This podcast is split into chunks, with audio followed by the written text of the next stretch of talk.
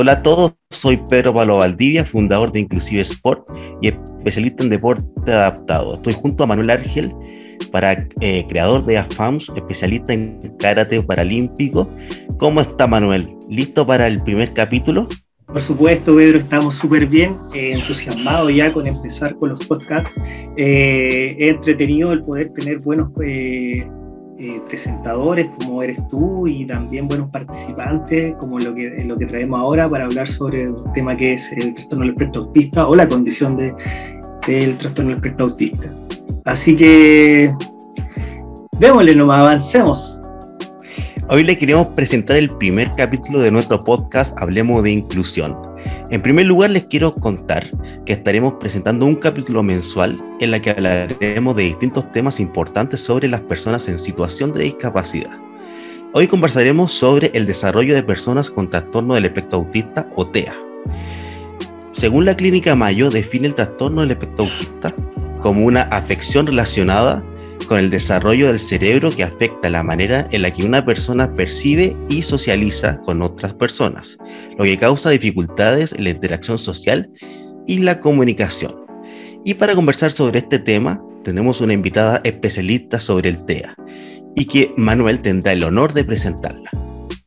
Bueno, queremos darle la bienvenida a Consuelo Fuentes, quien es directora y fundadora de Club Aprendizaje, eh, de profesión psicopedagoga, también licenciada en educación y tiene un máster en lo que es sobre intervención de ABA en autismo y otros trastornos del desarrollo.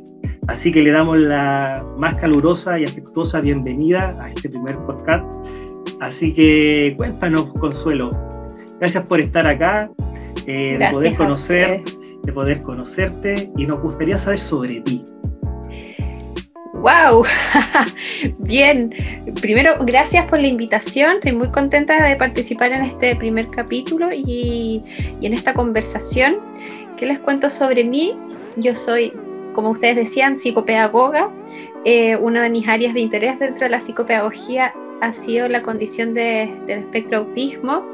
Em, la verdad es que soy un aprendiz constante, más que, más que especialista o experto. Yo creo que uno nunca deja de aprender y las distintas condiciones eh, que se presentan en tu vida hacen que uno vaya, vaya aprendiendo y, vaya teniendo distintos desafíos. Así que lo que les puedo contar un poco humildemente es según mi experiencia, según algunos estudios que yo he hecho, pero, pero todo, lo que, todo lo que salga de esta conversación ha sido una construcción de años también y me imagino que va a salir acá una reflexión entre ustedes que también trabajan eh, con personas en situación de discapacidad.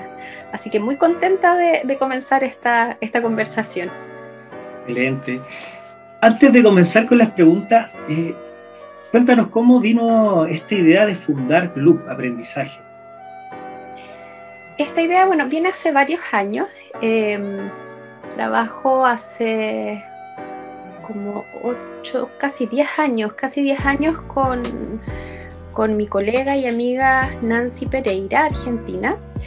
Em, y con ella, también psicopedagoga, y con ella eh, una de las cosas que hemos aprendido en este, en este camino de, enseñanza y aprendizaje es que queríamos em, tener un grupo terapéutico que se formara eh, a través de evidencia científica, de terapias que fueran comprobadas científicamente. Entonces em, empezamos a estudiar, nos empezamos a formar y empezamos a transmitir ese conocimiento a otros colegas y empezamos a diseñar ciertos programas de aprendizaje y a trabajar con niños en distintas condiciones. Y nace em, este grupo que se llama GLU, que tiene un objetivo que es potenciar el desarrollo cognitivo y socioafectivo de los niños em, en las distintas etapas, no solamente de los niños, sino niños, jóvenes y adultos en distintas etapas de, de su vida. Así comienza el GLUP. Así comienza el grupo. Por una amistad de dos psicopedagogas. Vaya. Y, eso fue lo que te motivó a trabajar con personas con la condición del, espectro autista. La verdad es que, mm, o sea, una, una de las cosas fue, fue eso, porque dentro de, dentro de, los, de los niños y los jóvenes que, que llegaban a consultar, eh, presentaban la condición de autismo, pero, pero la verdad es que más que la etiqueta diagnóstica propiamente tal, em, me pasaba que eh, esta vocación de enseñar, de servicio, como que em, cuando me enfrentaba a un niño con este tipo de condición, eh, decía, pucha, yo tengo que entregar oportunidades de aprendizaje para que todos puedan aprender. Em, y si el niño no aprende, me costaba un poco como escoger la estrategia adecuada para ver cambios en, el niño. Entonces, desde ahí em, fue como un desafío. Em, la neurodiversidad, como dice la palabra, es tan grande eh, que en el fondo eh, fue como un desafío desde lo psicopedagógico eh, el, poder brindar una oportunidad de aprendizaje que se ajustara a la necesidad de esa persona, entendiendo que tiene, tiene condiciones, ¿cierto?, especiales. Eh, como, dices, como dices tú, eh, la neurodiversidad, o sea, si nosotros somos distintos, imaginemos este grupo eh, que de repente cuesta bastante poder insertarlo a nivel social y que, la, que nosotros podamos comprenderlos. Y ahí nace también esta pregunta que te quiero hacer, ¿cuáles son las características de la condición de espectro autista y cómo podríamos dividirlas? Porque sé que existen tres tipos de divisiones, pero que aún no puedo tener muy claro gustaría que me orientaras en esa parte.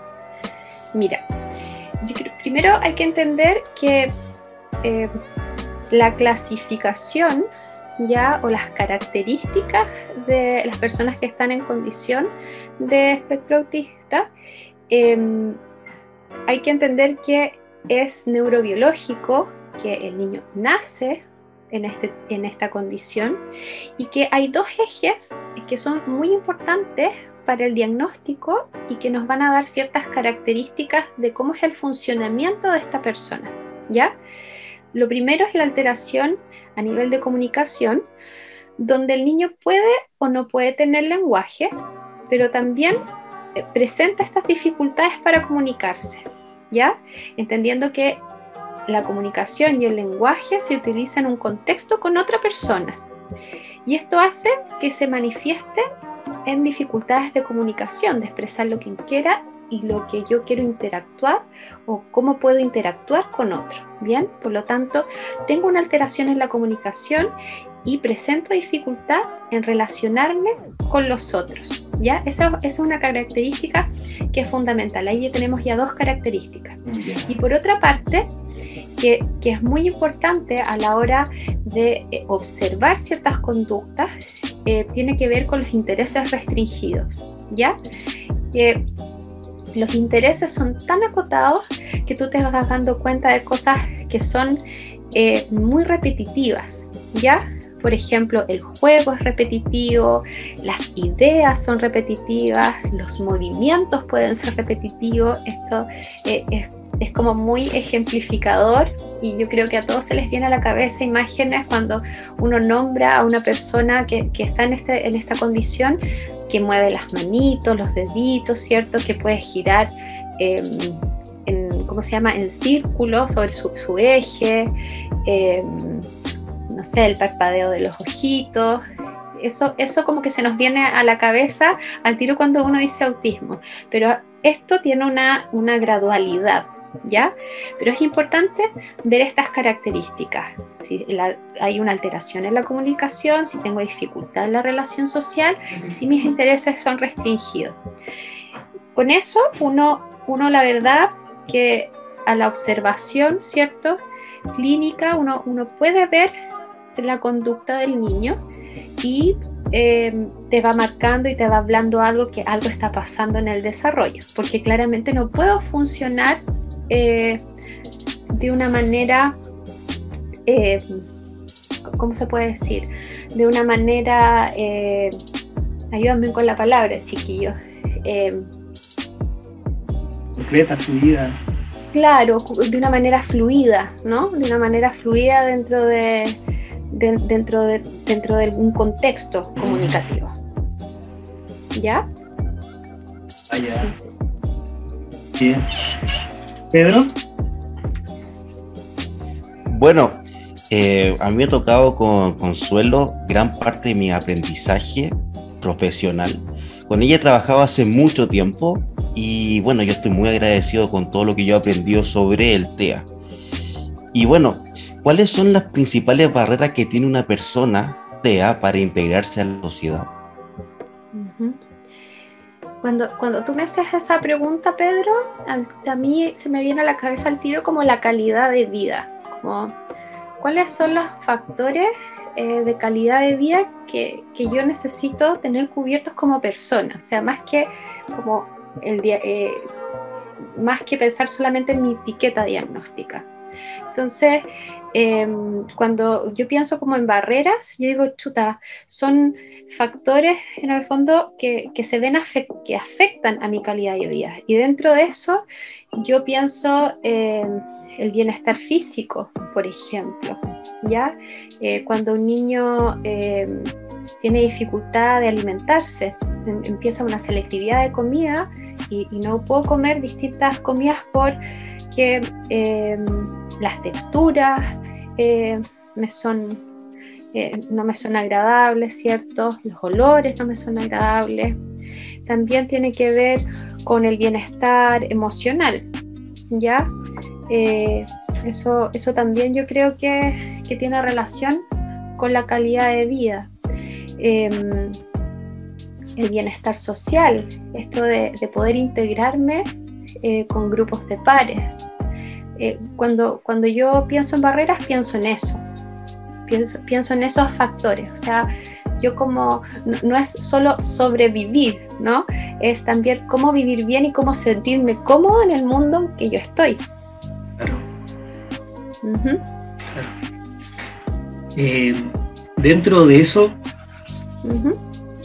sabes que a mí me pasó una anécdota una vez que yo trabajaba en la municipalidad encargado de una oficina de discapacidad entonces yo veía como tan normal el tipo de condiciones en general.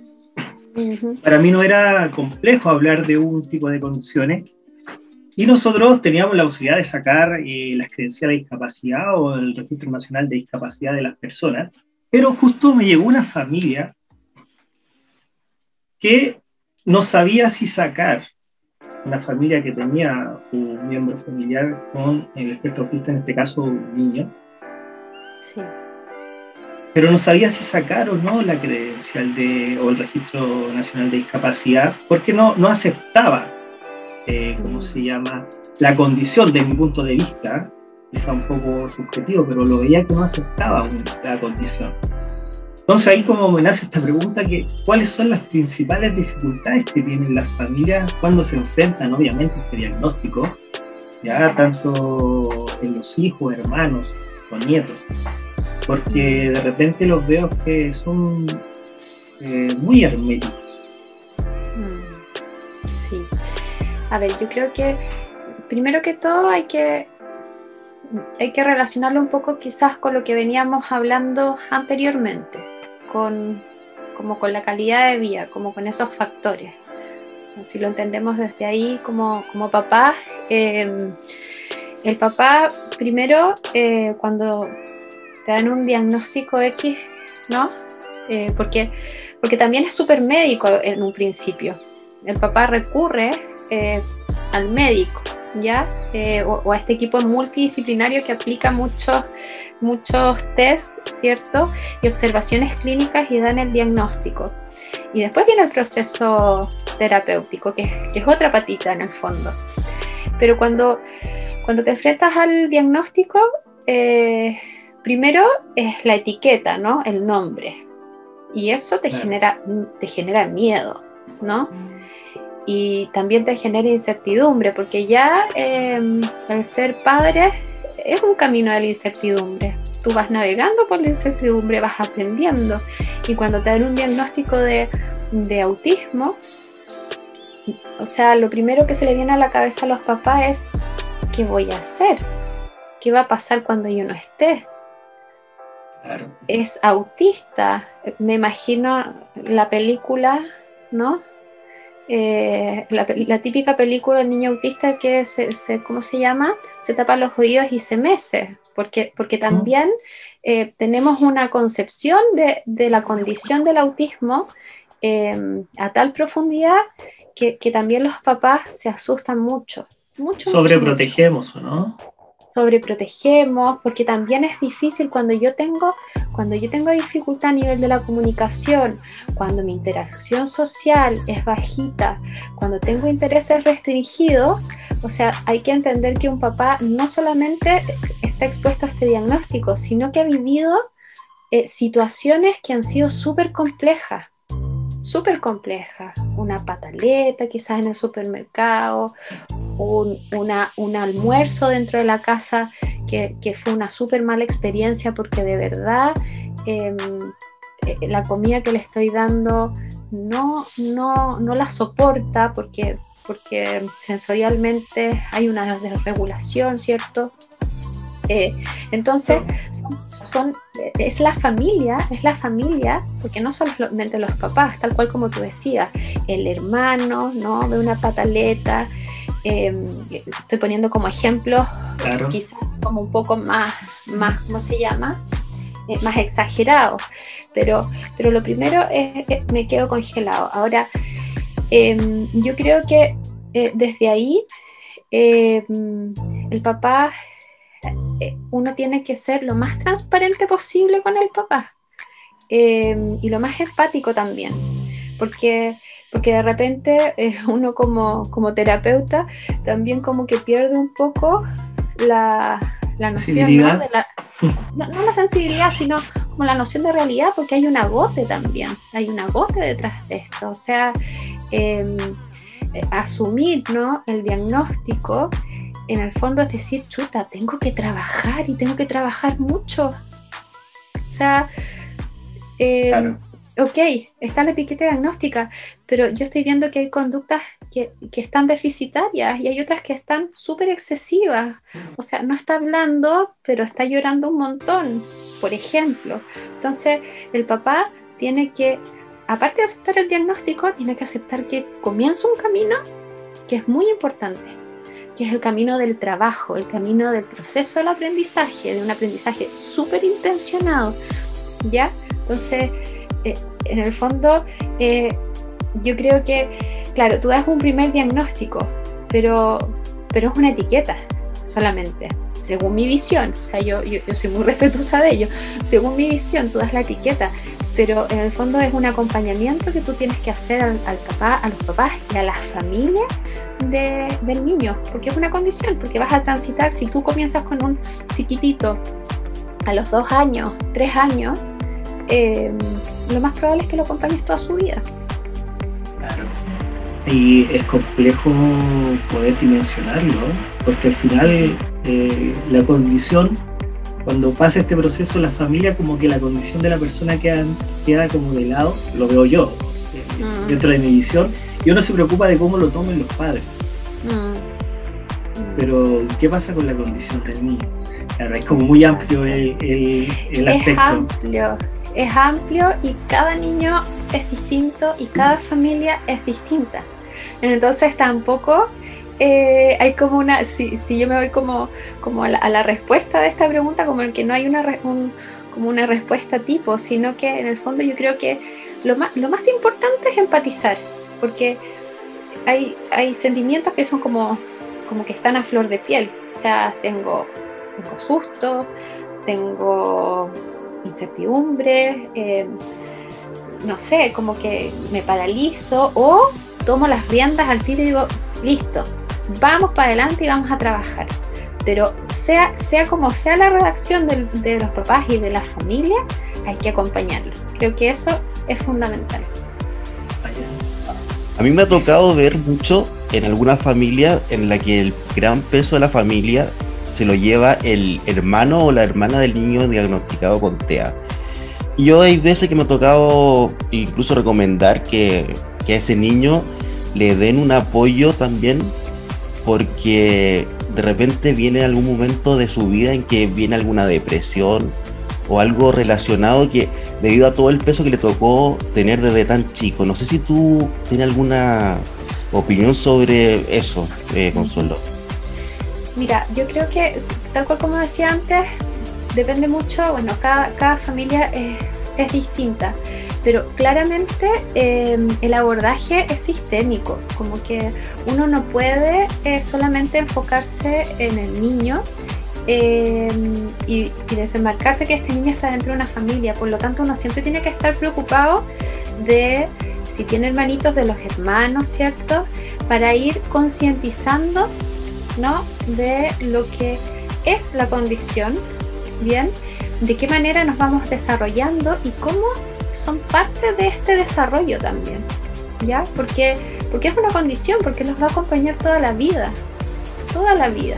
Entonces, creo que en el fondo em, la manera de trabajar es ver a la familia, la familia es parte del equipo. Sea, la familia, cuando digo familia, papá, mamá, la abuelita, Em, los hermanos, tal cual como lo decías tú, inclusive la familia también es si, si, tienen una nanita, bien, si hay alguien en la casa que, que en el fondo tiene contacto con el niño de manera cotidiana, también es familia, también es parte del equipo. ¿Ya? Mira, Consuelo, y cuando bueno, tú dices que se diagnostica a los dos años y ahí sigue todo un proceso de la educación inicial. Ahora podemos, podemos ver conductas antes. Mucho antes, mira. Pero, y ahí me, nace esta pregunta igual de, ¿cuáles serían los límites de, aprendizaje de una persona con TEA? Mm, yo ahí, como que, mira, para mí no hay límites, ¿ya? Creo que eh, cada persona tiene su potencial, ¿ya? Y la labor de ese del profesional que esté a cargo, eh, que le toque trabajar con, un niño en condición de espectro autista, em, tiene que pensar y tiene que ver que la vida del niño tiene que ser lo más funcional posible, entendiendo bien que todos tenemos eh, dificultades y tenemos un potencial de aprendizaje también entendiendo que esto es un espectro, o sea, vamos, vamos desde, desde, desde eh, ¿cómo se llama? Un autismo que, que, es más profundo, ¿no? A un autismo que tenemos mayor funcionamiento. Entonces, em, los límites en el fondo, em, yo, yo no, no creo em, en que hay límites. Yo creo que uno tiene que hacer una vida funcional, un currículum funcional según el desarrollo del niño. ¿Bien? O sea, ejemplo, voy a, poner un ejemplo. Un niño que eh, no habla, ¿ok? Que, no puede hablar, porque eso se da, ¿ya? Dentro del diagnóstico. Eh, yo tengo que ver de qué manera ese niño se puede comunicar. ¿Bien? y ahí en base al diagnóstico que ustedes puedan hacer o no, pero también me nace la, duda, eh, cómo nosotros combinamos lo que es el diagnóstico clínico y el diagnóstico pedagógico, por decirlo de una manera. ¿Cómo nosotros entrelazamos esto para que esos límites que podamos ver eh, puedan hacerse, puedan desarrollar un trabajo transversal? Mira, eh, yo creo que esa es súper buena pregunta y es como una pregunta bien específica. Em, a ver, el, la manera de abordarlo em, creo que tiene que ver em, con el desarrollo, esto es súper específico, insisto, tiene que ver con el desarrollo del lenguaje, ¿ya? Em, de la conducta verbal. Cuando podemos ver cuáles son los, en qué, en qué nivel, ¿no? de lenguaje está el niño, nosotros podemos armar un currículum funcional en relación o sea, desde las actividades de la vida diaria del niño, ya que estoy pensando en cosas como em, esenciales como el lavado de manos, el ir al baño, bien, em, el aprender a comer solito, el tomar un vaso de agua, hasta un currículum más académico que tenga relación con el desarrollo de la comprensión eh, lectora, la escritura, la producción de texto y el aprendizaje de las matemáticas. ¿Te das cuenta? Entonces, eh, es súper lo que tú me preguntas es súper específico. Yo tengo que ver cuál es el nivel verbal del niño. Y en relación a eso tengo que empezar a, tomar una línea base, a tomar una línea base y, y, ver qué es lo que tengo. Bien, y empezar a armar, empezar a armar, poner ladrillitos, ¿cierto? Para ver de qué manera voy armando el currículum. Y cuando yo tengo eso, eh, ya puedo ir ordenando las habilidades, el desarrollo de habilidades y qué objetivos voy a, voy a desarrollar. Cuáles son los objetivos a largo plazo, ¿no? Eh, y a corto plazo que yo voy a desarrollar. Y ahí está incluido, bueno, lo que hacen ustedes, por ejemplo. O sea, esencial. Claro. Sí, o sea, Siento que el desarrollo motor, tanto sea grueso como fino, son principalmente un apoyo a este trabajo de la independencia, que también es lo que se busca en las personas con TEA, ¿no? Sin duda, sin duda. Eh, una de las habilidades que, se tienen que trabajar es, eh, son las habilidades motoras eh, gruesas y las motoras finas, o sea, tienen... es, a ver, creo que es una pieza clave también para el desarrollo del lenguaje. Claro. O sea, tiene, tiene, que, tiene que estar ahí, tiene que ser parte del currículum, sin duda. Pedro. Bueno, hemos tenido la oportunidad de ver tu currículum y bueno, y GLUB también funciona con el sistema terapéutico AVA. Pero ¿de qué se trata este sistema terapéutico? Ya. A ver, Em, el ABA, ¿ya? Eh, o el análisis conductual aplicado, em, primero que todo, nosotros no lo entendemos como un sistema, sino que eh, es una ciencia, ¿ya?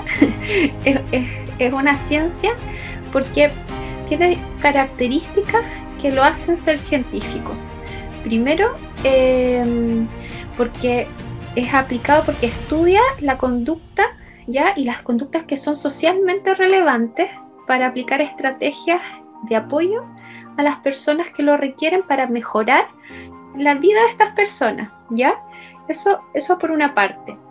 Por otra parte, como, como dices, ¿no? La, la misma sigla es conductual porque estudia el comportamiento de las personas, o sea, para nosotros es relevante todo lo que se pueda observar y se pueda medir.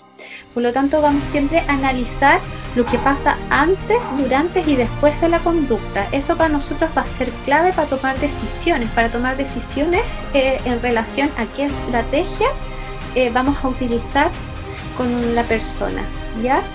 Eh, por lo tanto, no nos basamos en la intuición o en lo que pensamos, ¿ya?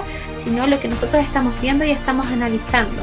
Hacemos, es analítico y analizamos las variables que influyen en, esta, en esta conducta, ¿ya?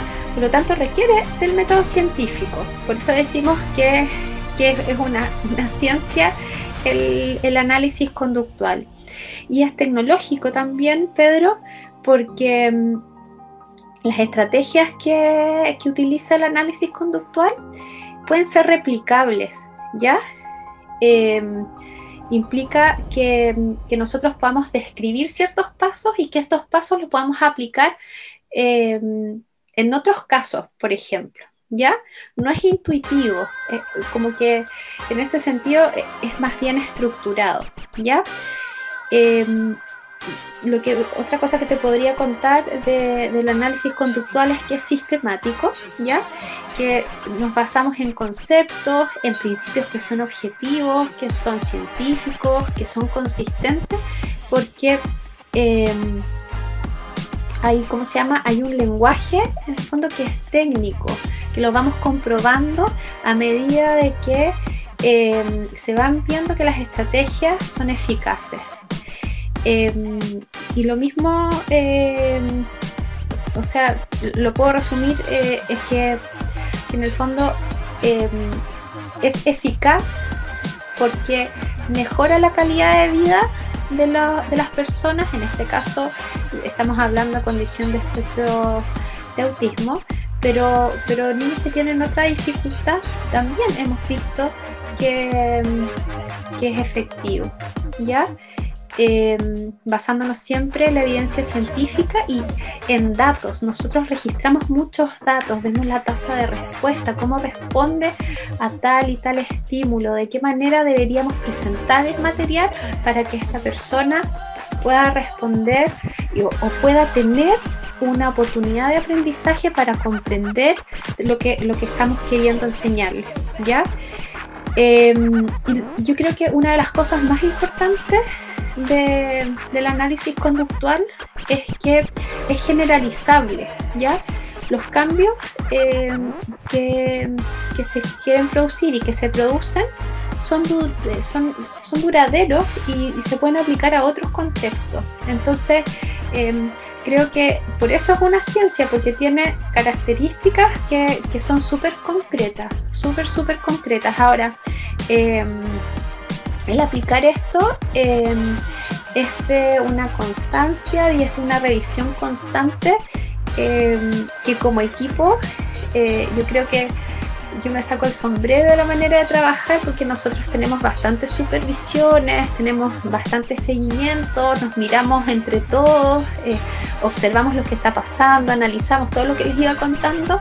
Eh, en concreto se operacionaliza en que el niño eh, en el fondo es el que tiene que aprender y que yo como terapeuta soy el que tengo que buscar y dar una oportunidad de aprendizaje a ese niño. No es el niño el que no aprende, soy yo el que no sé o, o, yo el que tengo el desafío de, de, ver cómo aprende ese niño. Y eso se hace en, eh, en, equipo. Eso se hace en equipo. Yo creo que ahí la, la experiencia me, me dice que, que, es una construcción de equipo y que es una construcción seria como tomando eh, aquella tecnología en el fondo que está comprobada. ¿Ya? Eso, eso es lo que te puedo decir. A mí me ha tocado. ¿Mm? A mí, a mí me ha tocado ver que funciona, eh, trabajando eh, específicamente contigo, eh, ver grandes avances en, distintos niños, pero no sé si existe algún otro sistema o, otro método que, que, también funcione de, tan efectivamente como, tan efectivo, perdón, como funciona ABA. Sí, sí hay otros métodos, pero te cuento algo. Son todos científicos. Son todos eh, avalados científicamente y, siempre tienen un, ¿cómo se llama? Una base de análisis de conducta, ¿ya?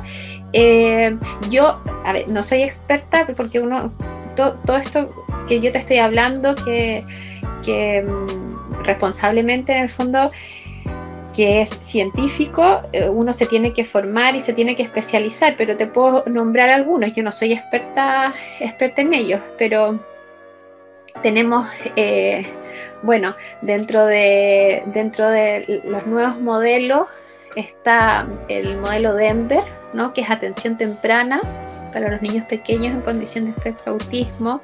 Está Teach, que son actividades programadas para los niños que también en el fondo son muy efectivas, bien. Em, las intervenciones combinadas también, como PAC, también, que, son, son, modelos que en el fondo em, tienen investigación y un sustento como responsable de, lo que se está haciendo hoy día con los niños, con los jóvenes. Mira, oye, hay hartos métodos que están siendo avalados científicamente desde que... eso, eso es buenísimo. Antes no se conocía, me acuerdo que hablábamos bastante con un... bueno, en nuestra área que es la actividad física en general, recién están saliendo investigaciones que puedan apoyar lo que hemos trabajado toda la vida. Entonces, pero es importante eso, poder generar este este enlace a algo que ya se está haciendo en otro lado y que nosotros podamos implementarlo y que sea de manera transversal dentro de, este trabajo multidisciplinario.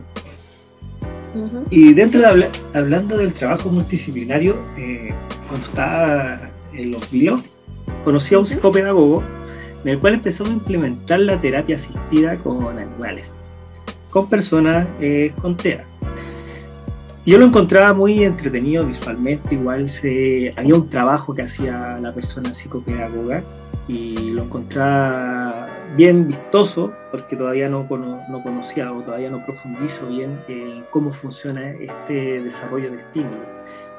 Y ahí me gustaría preguntarte si, ¿qué crees o qué piensas sobre las terapias asistidas eh, con animales y cómo estimulan eficientemente a las personas con TEA?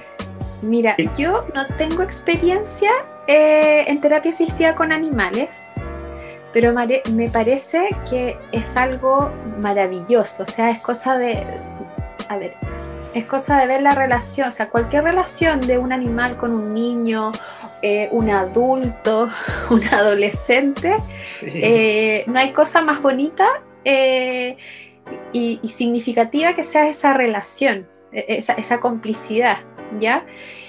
Si a eso se le puede sacar provecho desde lo terapéutico para poder potenciar distintas habilidades, yo creo que eso suma totalmente, que suma un proceso terapéutico. Em, creo que, o sea, vamos por eso, tenemos que ir por eso, o sea, no, no lo dudaría, ¿me entiendes? Mm, eh, no hemos tenido la experiencia sin duda, o sea, sin duda. Mira, yo creo que este no es momento de casarse así con una, no, yo me caso con esto porque esto es la ley, la, no, no, yo creo que aquí eh, responsable, o sea, lo, que sí tengo que decir responsablemente es que em, cuando, cuando hay investigaciones, cuando hay ciencia, cuando hay seriedad en lo que tú estás haciendo con las personas en cualquier condición, ¿ya? Em, escucha, eh, eso te deja tranquilo porque tú sabes que en el fondo eh, estás aplicando estrategias, tácticas que, eh, que, están probadas. Cuando tú empiezas a dar palos de ciego y, qué sé yo, en este, en este mundo ustedes, ustedes trabajan, ¿no?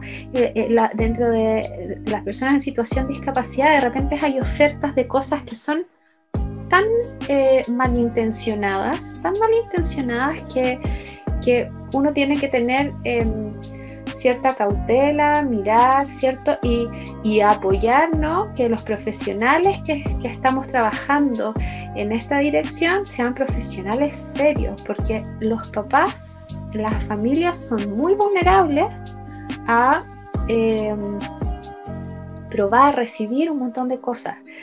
Em, y lo digo, lo digo así responsablemente porque me imagino que ustedes también lo, lo, viven, pero hay cosas que uno ve en las redes sociales o te llevan mil de cosas que, que son insólitas y desde tomar X cosa para curar el autismo, y sabemos que el autismo no se cura, que es una condición, ¿no? Hasta aplicar X cosa también como para para curar el autismo. Entonces, yo creo que mientras sea algo responsable, eh, sí sé que hay estudios con terapia animal y que han sido efectivos. No he tenido, de verdad, no me, me, encantaría tener la experiencia. Sé que hay un equipo eh, que está en Santiago que... Mm, que hace terapia asistida con animales. Eh, no recuerdo el nombre, pero, pero también lo sigo en, la red social. No tengo mi celular por acá al lado, pero, pero, pero podrían entrevistarlos porque me parece que es un, es un tema, eh, aparte de ser muy bonito, eh, creo, que, creo que es un súper tema porque la relación del ser humano con un animal, o sea, da para muchas cosas positivas. O sea, yo creo que tiene que ser parte de lo, de lo terapéutico. Sí es entretenido, se ve, uno ve la participación, cómo generan este vínculo eh, de afecto entre lo que es la mascota y la persona. Entonces, bueno, lo vemos nosotros los adultos que cuando tenemos nuestra mascota y siempre estamos pendientes, pues. ya que pasa a ser parte de la familia. Sí. Pedro. Hace unos minutos atrás comentamos sobre la importancia del deporte en el sentido eh, terapéutico pero también, ¿qué tan importante para una persona TEA es el deporte para la inclusión, tanto mm. familiar o como social? Em, yo creo que, o sea, sí, es súper súper importante, Pedro. Eh, creo que, a ver, yo creo que es vital para el proceso, primero para el, para el proceso terapéutico en sí, em, porque está comprobado comprobado científicamente que el deporte genera una buena química cerebral, o sea, así como en simple, ¿no? Como que se, nos disponemos al aprendizaje, nuestro cerebro está mucho más ávido a aprender, nuestras emociones están mucho más reguladas, por lo tanto, em, va a beneficiar, ¿cierto?, el aprendizaje de los niños. Y yo creo que eso tiene que estar dentro del currículum, lo habíamos dicho. Ahora, eh,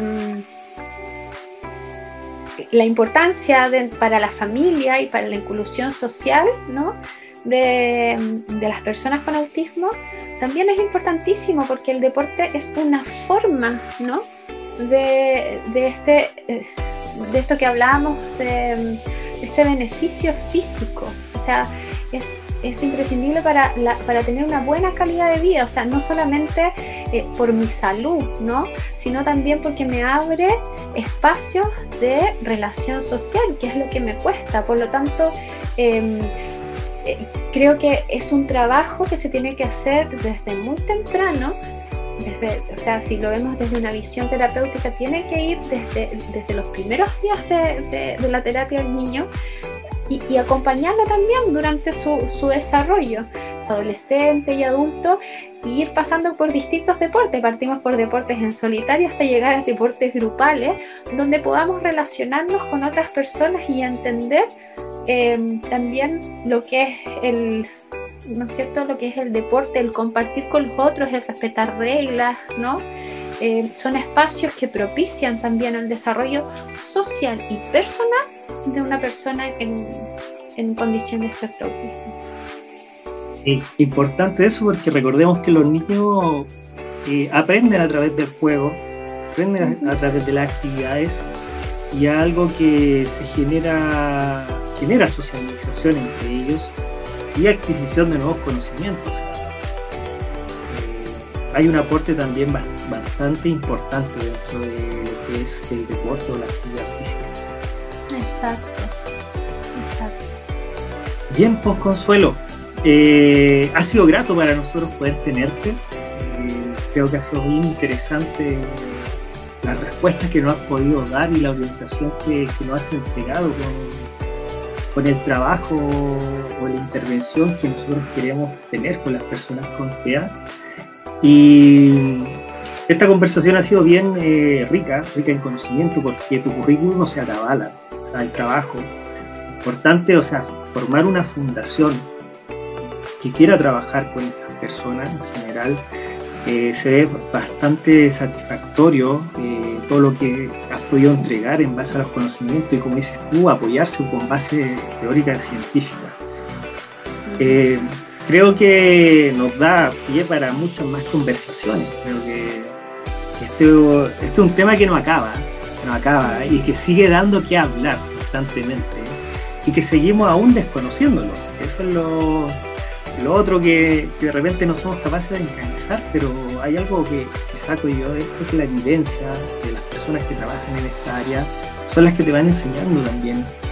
Eh, es de quienes debes aprender realmente. Mm. Así que quiero darte las gracias por estar acá. Eh, ha sido valiosa tu, el aporte que tú has entregado. Y me gustaría que los pudieras invitar también a, conocer tu fundación, a conocer tus redes sociales, que te podamos seguir, eh, dónde podemos tener respuestas eh, y cómo ser, si eh, trabajan con voluntario o no trabajan con voluntario, cómo poder ser parte de... Mira, que nosotros estamos ávidos a, a, todo. Primero, primero que todo, agradecerles la invitación. Em, creo que creo que este proceso em, que lo que ha sido para mí eh, la condición de espectro autismo ha sido un proceso de aprendizaje constante. Seguimos aprendiendo y las gracias la verdad se lo tengo que dar a los niños a los jóvenes y a los adultos con que he trabajado, que ellos mismos me han formado. Hay un proceso de reciprocidad que es súper bonito, que es súper bonito y eso lo agradezco mucho. Em, nosotros, la verdad, somos Club Aprendizaje. Em, estamos eh, en las redes sociales arroba Club Aprendizaje. Nos pueden encontrar en nuestra página web www clubaprendizaje.com y también en Facebook. Estamos en todas las redes sociales, si no me equivoco. Excelente. Como excelente. arroba Club Aprendizaje. ya me pierdo un poco. Pero, pero ahí estamos, nos pueden escribir mensajes por interno, respondemos siempre. Si quieren, eh, bueno, participar, eh, ustedes nos escriben, sean papás, sean, eh, ¿cómo se llama? Eh, terapeutas, bien, profesionales, estudiantes, estamos ahí para, ¿cómo se llama? Para, para responder sus preguntas y si nos necesitan, también. Súper. Gracias, Consuelo. Gracias a Yo- ustedes, muchas gracias. Yo me voy fascinado con lo que acabamos de, de conversar. Eh, creo que ha sido muy, muy grato, muy grato. Muy grato siempre conversar de este tema. Así que gracias. Siempre, sí, gracias a ustedes, muchas gracias. Muchas gracias Consuelo y Manuel. Y bueno, nos vemos en un próximo capítulo. Sí, estaremos prontamente con un siguiente capítulo en el cual podremos entregar más eh, consejos sobre cómo poder llevar cierto tipo de discapacidad o cómo nosotros poder eh, empatizar con estas condiciones que de repente las vemos como externas, pero que toda nuestra vida han vivido con nosotros. Así que esperamos volver a vernos y encontrarnos nuevamente. Estaremos avisando cuándo saldrá nuestro siguiente capítulo en Hablemos de Inclusión.